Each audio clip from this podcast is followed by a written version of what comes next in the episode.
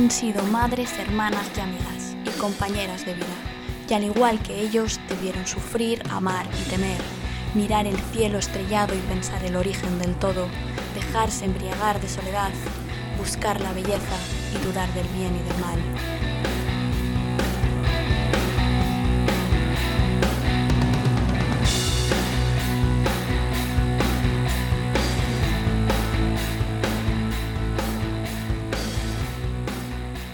Bienvenidas y bienvenidos a La Palabra Indómita.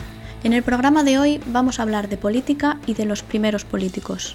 Vamos a hacer un ejercicio de nihilismo al más puro estilo Nietzsche y vamos a trasladarnos a la antigua Grecia para reentender, para reflexionar sobre los orígenes filosóficos de lo que hoy entendemos por democracia y por justicia.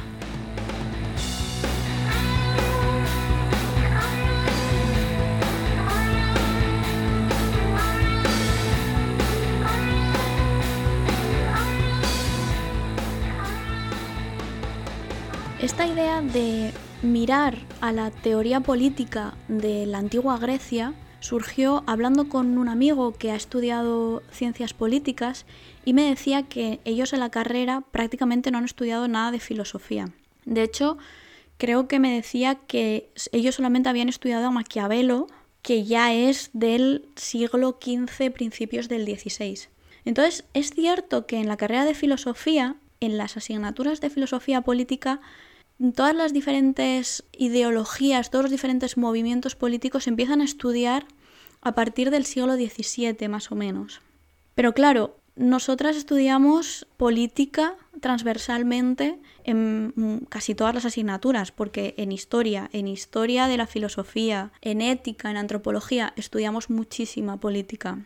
Entonces, me ha parecido buena idea hacer este ejercicio como lo habría hecho Nietzsche, que esto me, parece importante, es decir, adoptar una perspectiva nihilista, porque ahora parece que tenemos los conceptos políticos muy claros, entonces lo que hizo Nietzsche en su momento es decir, bueno, esta historia que nos han contado a través de la ilustración y la que nos han contado a través de la mm, filosofía de la religión, está bien, es una versión, es una interpretación.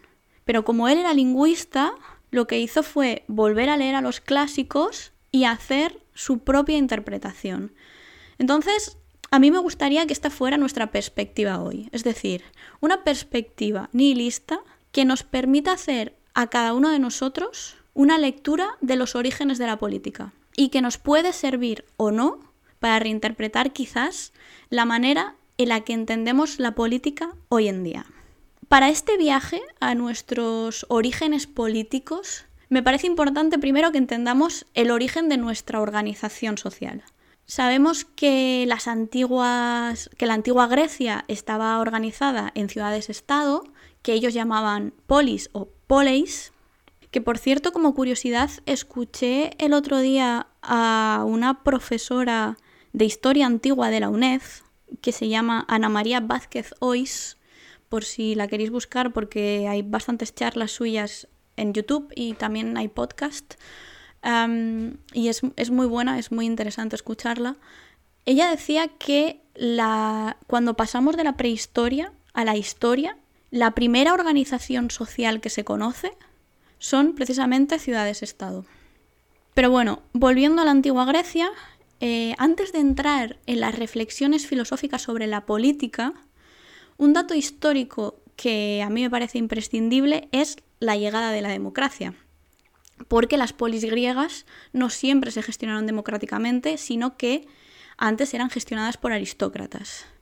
Em, entonces fue en el siglo, bueno, fue entre el siglo VI y el, siglo V antes de Cristo que se produjo este cambio.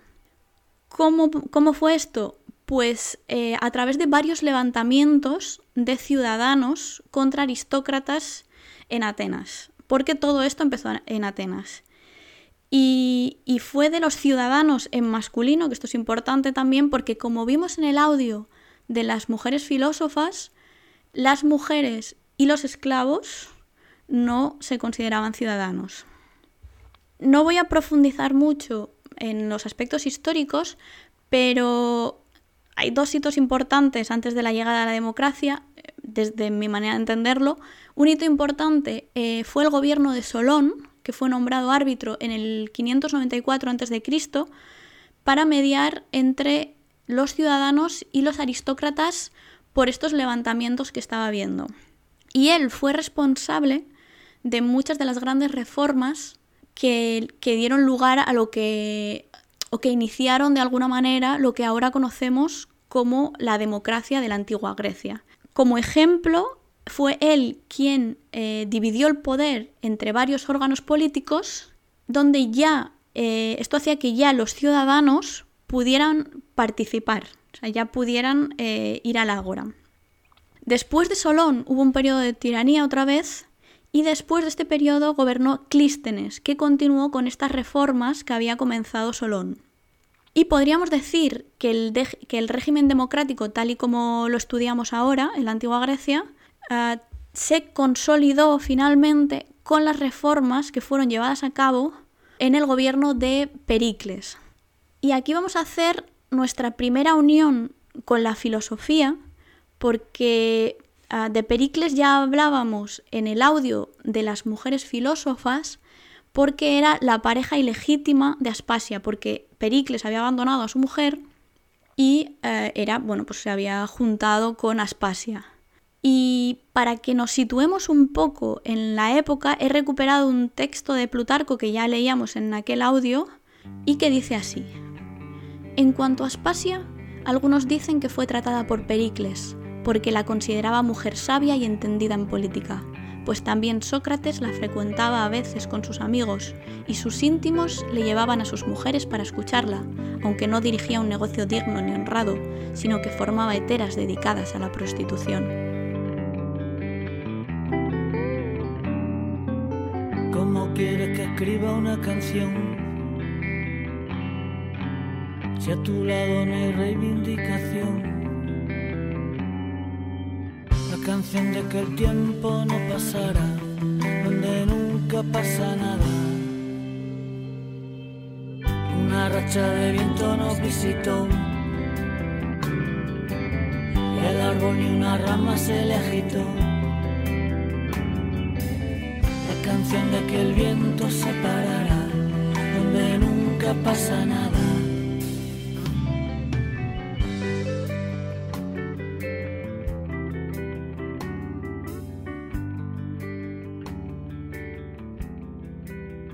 Si nos centramos ya en la filosofía política, nuestros autores referentes van a ser Platón y Aristóteles.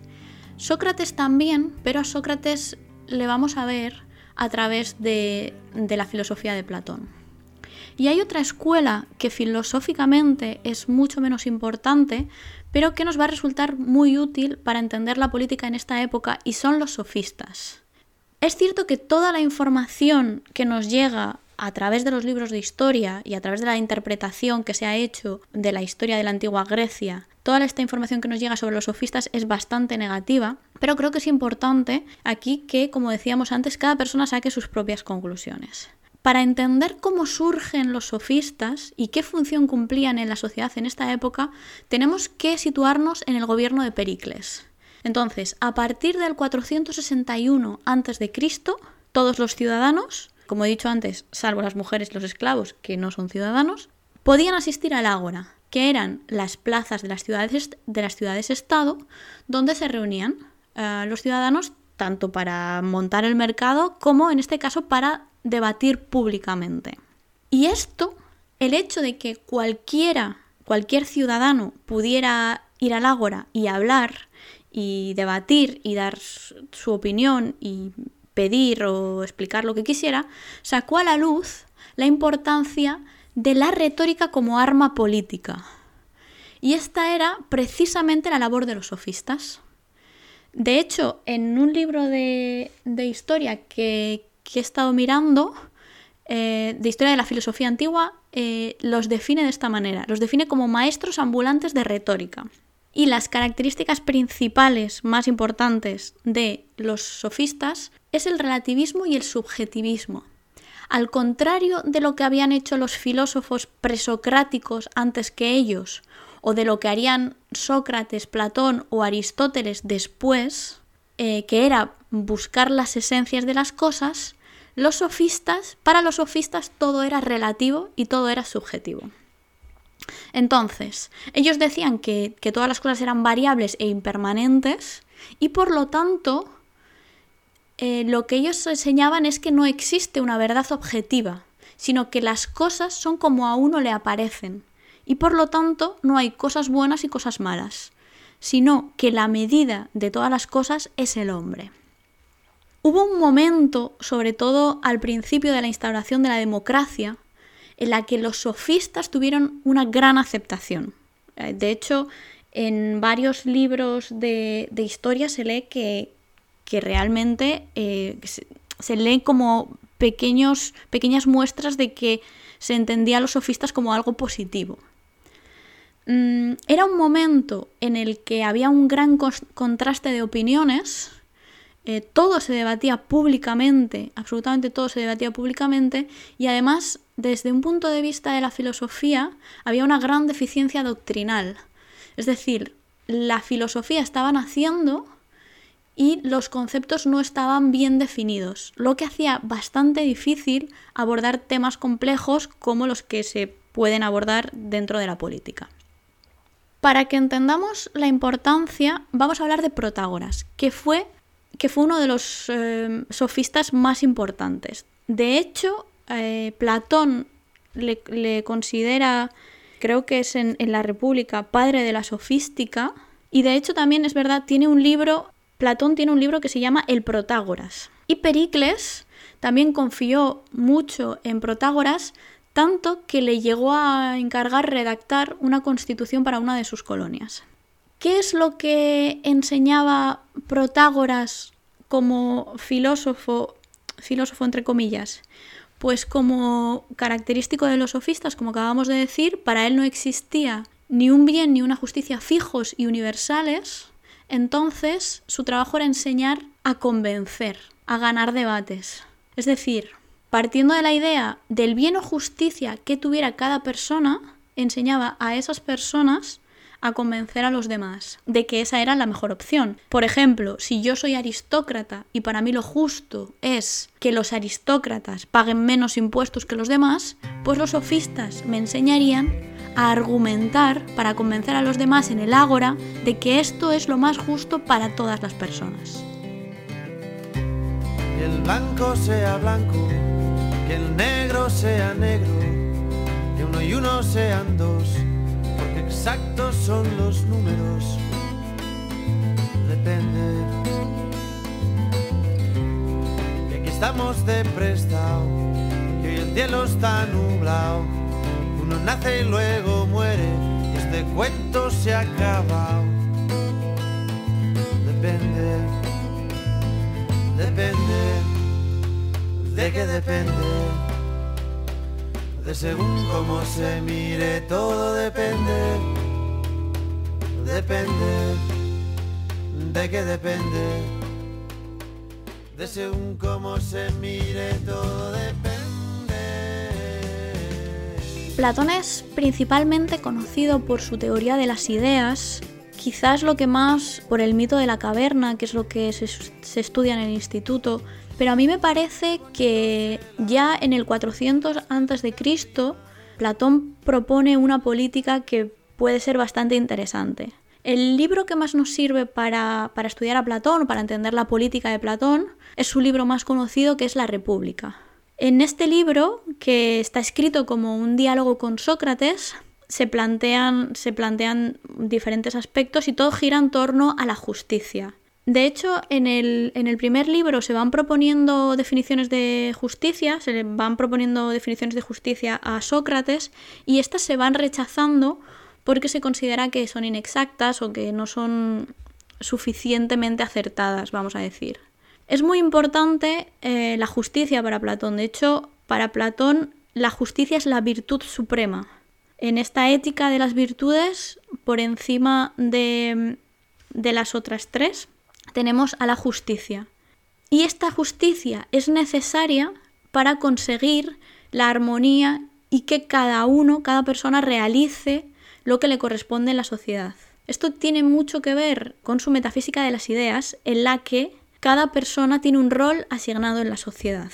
Esta es una metafísica que puede parecer muy clasista en un primer momento, puede tener aspectos mm, de igualdad, puede parecer muy igualitaria en algunos aspectos, pero en realidad es una metafísica de la que se deriva una política muy contradictoria si la analizamos con nuestros principios morales eh, occidentales contemporáneos. Por ejemplo, él propone una educación con gran sentido ético-político, porque todo gira en torno a la política, y que sea igual para hombres y mujeres. De hecho, en, en la República hay un capítulo que se titula Mujer, la mujer y la familia, y Platón empieza este capítulo poniendo en boca de Sócrates que la mujer y el hombre son socialmente iguales, que lo único que los diferencia son diferencias físicas.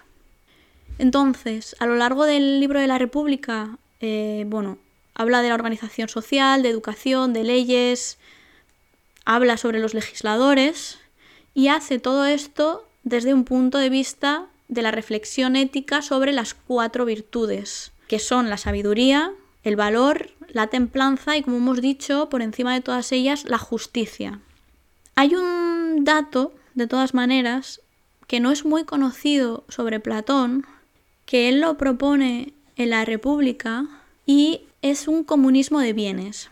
Esta idea de comunismo no tiene nada que ver con la idea que podemos tener nosotros ahora del comunismo. De hecho, este comunismo solamente afectaba a los guardianes y a los filósofos gobernantes, que son los que estaban mm, más arriba en el estrato social. Platón consideraba que, que sus funciones para la sociedad eran tan importantes que no les permitía ocuparse de nada más. Y por eso Platón propone para estos gobernantes, por una parte, bueno, que no tengan casa propia y sobre todo que no tengan familia propia. En, la, en el libro de la República lo dice así. Las mujeres de nuestros guerreros serán comunes a todos. Ninguna de ellas habitará en particular con ninguno de ellos. Los hijos serán comunes y los padres no conocerán a sus hijos ni estos a sus padres. Pero todavía, para terminar, hay una propuesta que hacía Platón para su ciudad perfecta que espero que os sorprenda más porque a mí desde luego me sorprendió.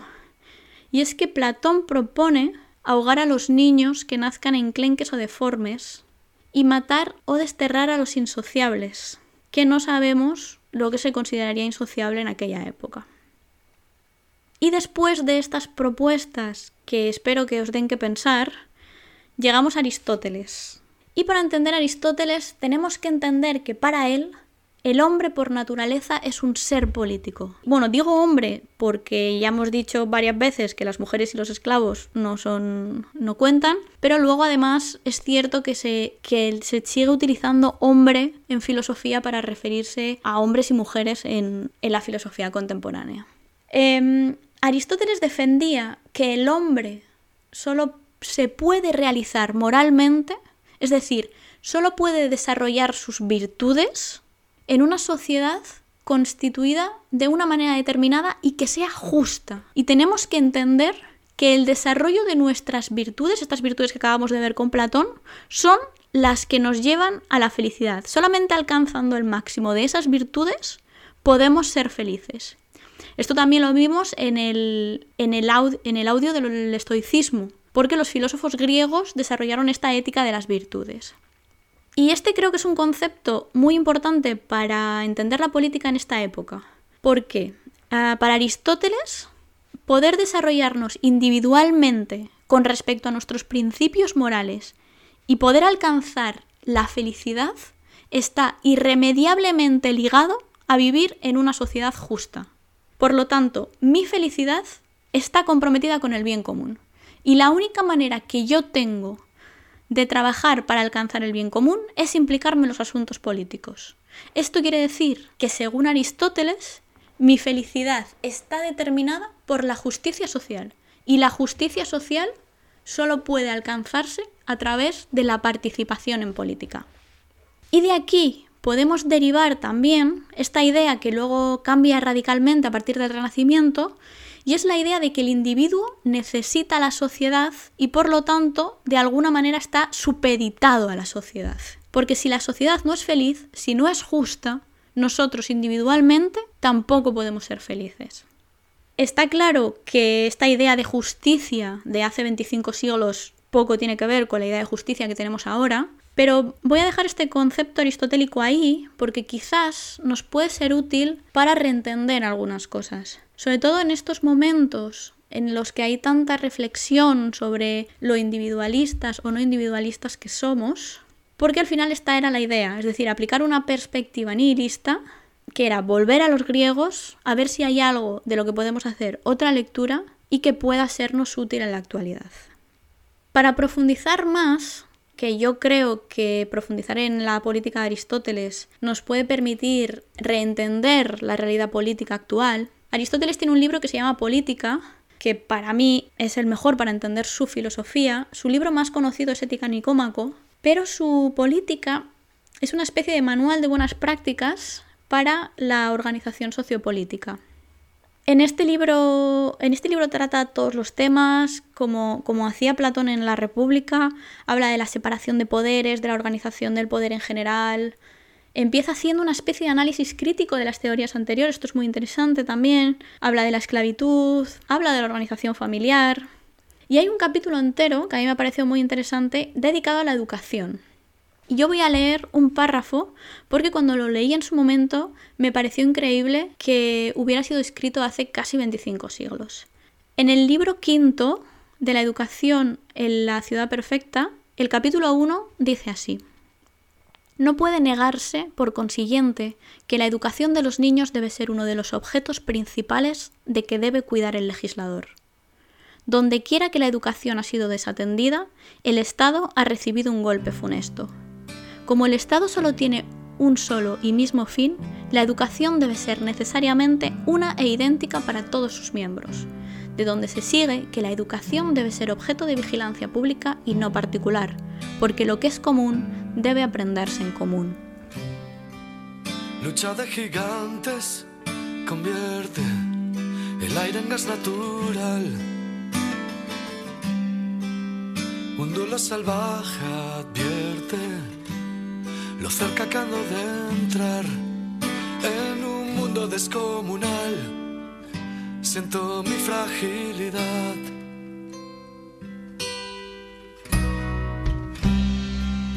Vaya pesadilla corriendo con una bestia detrás. Dime que es mentira todo, un sueño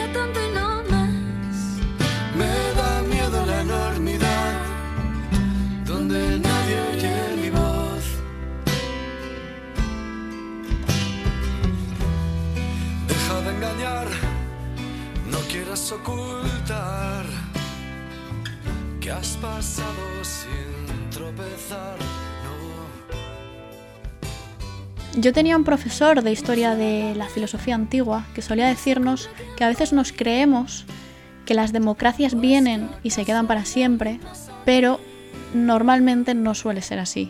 Y esto es lo que pasó en Grecia con la muerte de Alejandro Magno. Sus generales se repartieron su imperio y se crearon los reinos helenísticos. Y a nivel filosófico, esta decadencia de las ciudades-estado dio lugar a lo que se conoce como el primer helenismo. En esta nueva época de la filosofía, la política ya no interesa, de hecho la política empieza a verse como algo negativo, empieza a verse como algo perverso y la preocupación moral principal para los filósofos de esta época es la búsqueda de la felicidad en lo que ellos entienden es un mundo que se está derrumbando. Es decir, la importancia de la sociedad para ser feliz que veíamos en Aristóteles, esta idea mm, empieza a desaparecer y da lugar a una filosofía dirigida al individuo, a la búsqueda de la felicidad individual sin tener en cuenta a la sociedad. Si hay algo que podemos aprender, yo creo, de, de la antigua Grecia, de los filósofos de la antigua Grecia, tanto de, esta última época del primer helenismo como de Aristóteles y Platón o como de los presocráticos, es precisamente su amor por la ética y la justicia y este deseo de desarrollar sus virtudes. A mí esta idea de las virtudes eh, me parece muy práctica, ya la comentamos en el audio del estoicismo. Para los griegos la, la felicidad perdón, se alcanzaba a través del desarrollo de las virtudes, que hemos visto como el desarrollo de la sabiduría ser cada vez más sabia, el desarrollo de, del valor ser más valiente, que ya hemos visto antes. Y esto es porque ellos entendían a sí mismos como un proyecto en construcción y tenían constantemente ese deseo de aprender, de reflexionar y de trabajar para llegar a ser virtuosos, que es lo que nos conduce a la felicidad. Hablando de política, a mí esta idea me parece muy interesante porque creo que muchas veces, para no tener que hacer este esfuerzo de estar constantemente pensando lo que puede ser más o menos justo o más o menos bueno socialmente o individualmente, nos creemos un metarrelato que parece que lo explica todo y que tiene respuestas éticas para todas las cuestiones. Precisamente porque somos socializados con esta idea de que hay una ética universal que puede guiar un orden social. Pero lo que sabemos de la ética hasta ahora es precisamente que el bien y el mal está mucho más cerca de ser una construcción social que de ser un concepto universal intrínseco al ser humano. Entonces, relacionado con esto, para terminar, he encontrado un texto de Aristóteles de su libro Ética Nicómaco que hace, que hace referencia a un estudio sobre política y dice así. Ante todo, intentemos recorrer aquello que ha sido bien estudiado por nuestros predecesores. Luego, partiendo de las constituciones que hemos coleccionado, intentemos ver qué cosas salvan o destruyen ciudades, y por qué causas unas ciudades son bien gobernadas y otras no. Después de haber investigado estas cosas, tal vez estemos en mejores condiciones para percibir qué forma de gobierno es mejor y cómo ha de ser ordenada cada una, y qué leyes y costumbres ha de usar.